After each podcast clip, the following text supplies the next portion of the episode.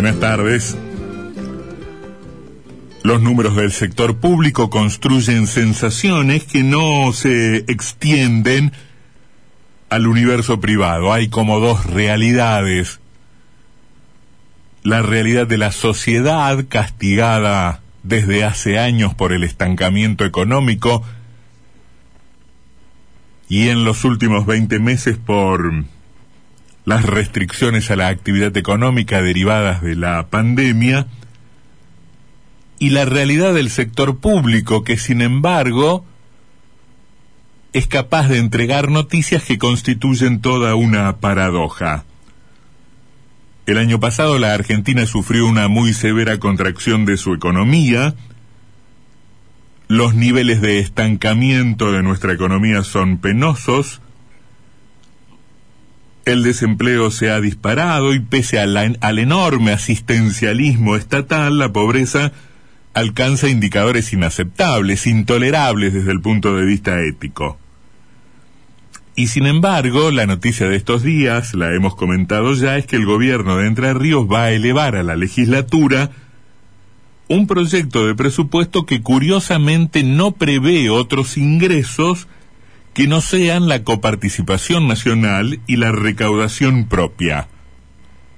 O sea, no le deberá pedir prestado a nadie, se las va a arreglar con sus ingresos tributarios.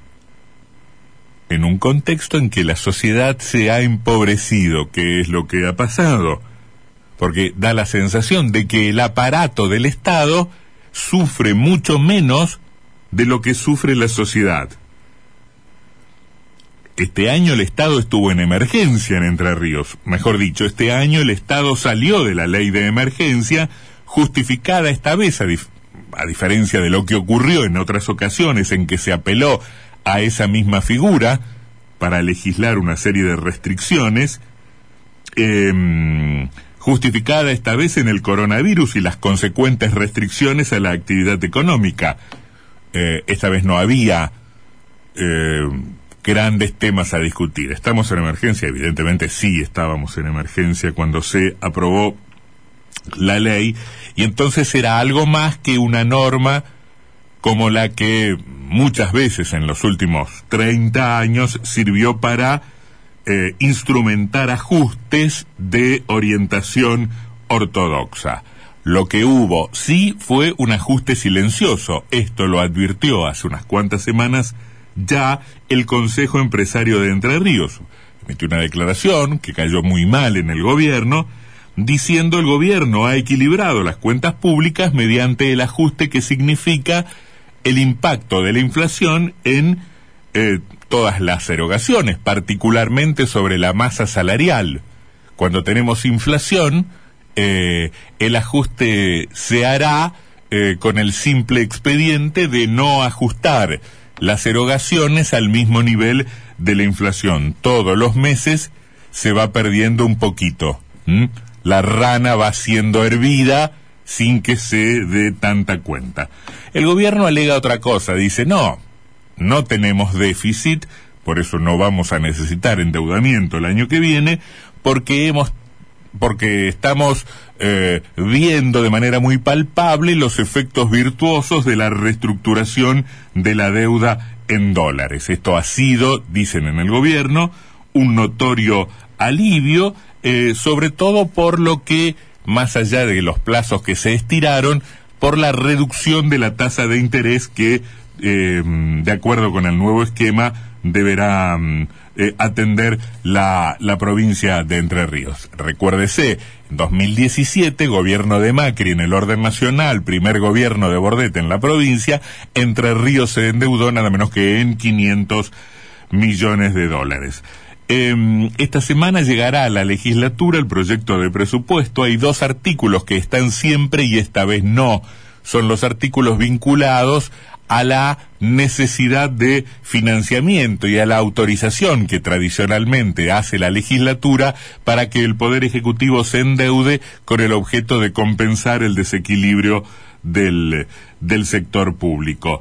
Em, eh, el gobierno dice, vamos a terminar este año con equilibrio fiscal y vamos a tener equilibrio fiscal el año que viene. Es un equilibrio fiscal también fundado en que nadie espera que la inflación vaya a descender de manera drástica. Cuando hay inflación, eh, los estados, por un lado, eh, licuan sus deudas y por otro lado, reciben el impacto casi inmediato en la recaudación. Buena parte de los ingresos tributarios son impuestos al consumo. Compro un paquete de cigarrillos, eh, hecho un litro de nafta, ahí hay mucho impuesto que de manera muy rápida em, el Estado el Estado recauda.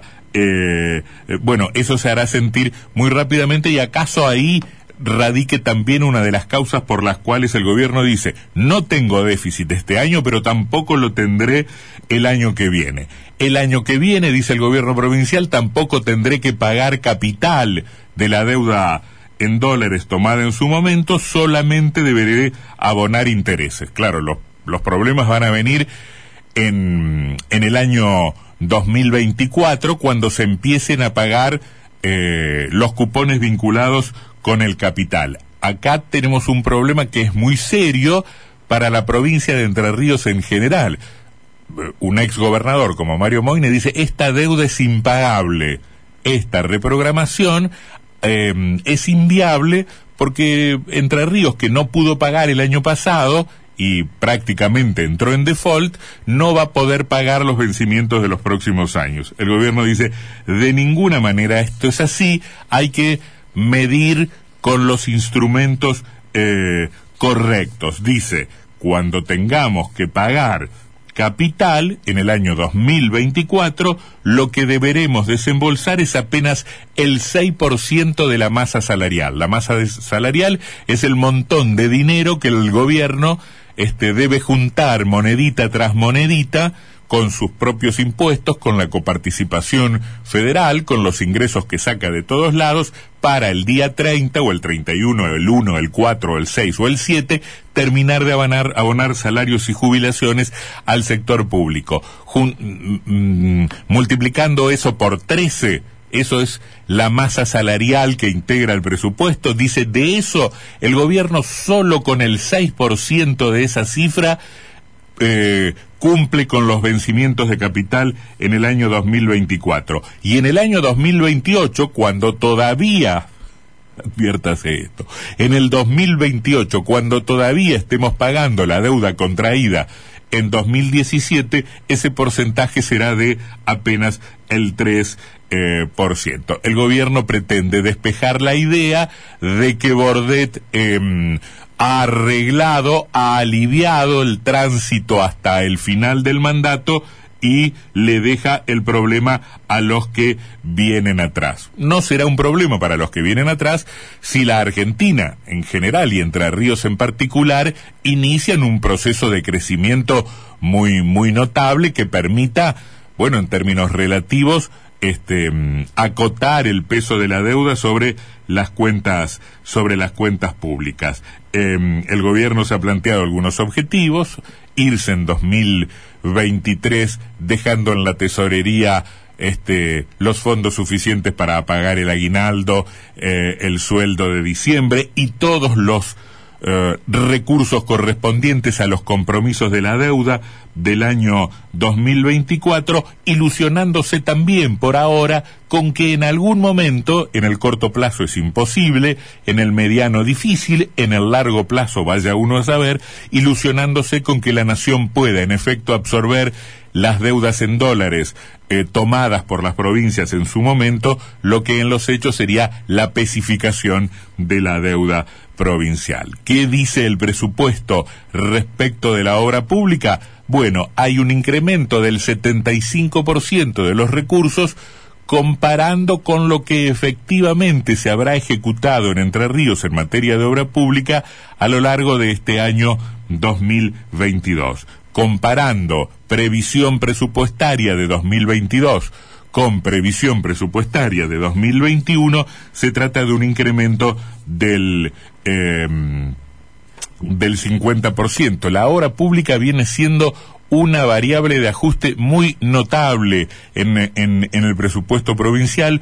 Uno ve la serie histórica y advierte cómo desde 2010 y 2011 para acá, pese a todas las propagandas de todos los gobiernos que tuvimos desde entonces, el porcentaje del presupuesto que se destina a la obra pública y yendo más finito, lo que efectivamente se ejecuta de lo presupuestado, bueno, eh, muestra una caída ostensible. La obra pública, los trabajos públicos han sido una de las variables de ajuste. La otra noticia que entrega el presupuesto es que no habrá una drástica reducción de las partidas destinadas a salud pública, como haría suponer, como haría pensar el hecho de que, bueno, poco a poco la Argentina, al igual que el resto del mundo, va dejando atrás la pandemia. La idea del gobierno es no interrumpir una tendencia creciente o por lo menos estable del gasto en salud de modo tal de permitir una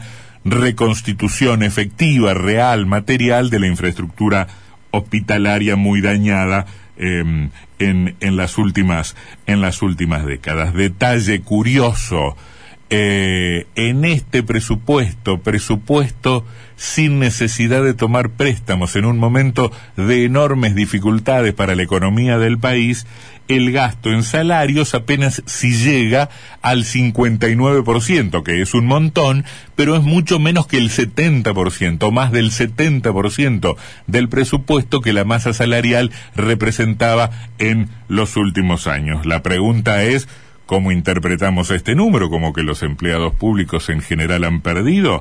¿Como que ha ganado el universo privado? ¿Como que son más los recursos que ahora salen del circuito del sector público para impactar muy fuertemente en el sector privado? Bueno, es una discusión política bastante interesante con muchos matices que acaso se pueda dar al momento de la discusión del presupuesto 2022 em, en la legislatura de la provincia de Entre Ríos. Un presupuesto equilibrado, un presupuesto sin déficit, un presupuesto que no entrega la posibilidad de endeudarse al Poder Ejecutivo en medio de uno de los momentos más críticos de la economía, de la sociedad, de los niveles de pobreza, del estancamiento económico, eh, de las restricciones em, eh, financieras. Paradoja de este tiempo en el que otra vez el Estado sufre menos,